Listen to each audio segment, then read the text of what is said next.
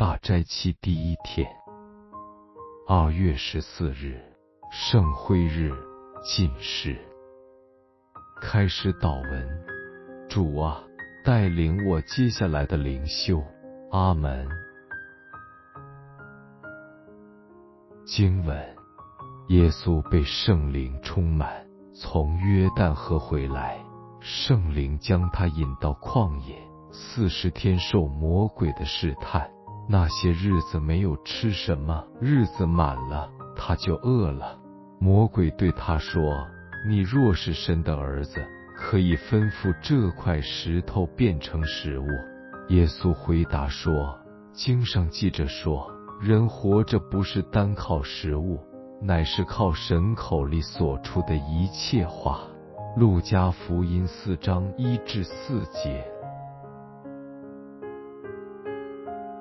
反省，杜甫饥饿要食是天经地义的事，但许多时候是即使我们不饿，也会想吃。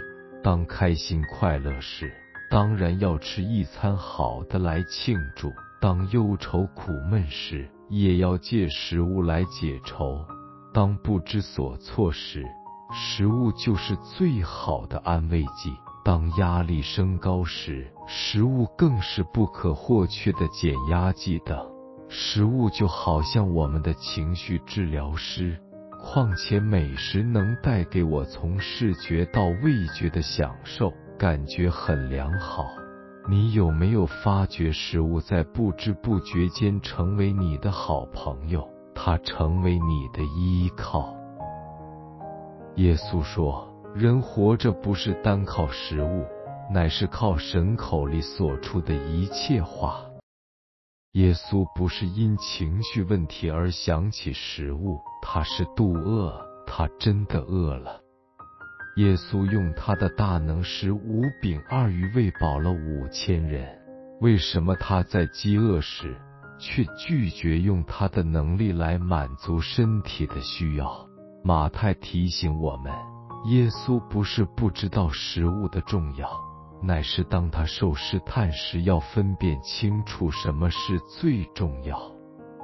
问题不是食物，乃是食物有否成为我们的试探，令我们觉得没有什么比吃得饱、吃得好重要。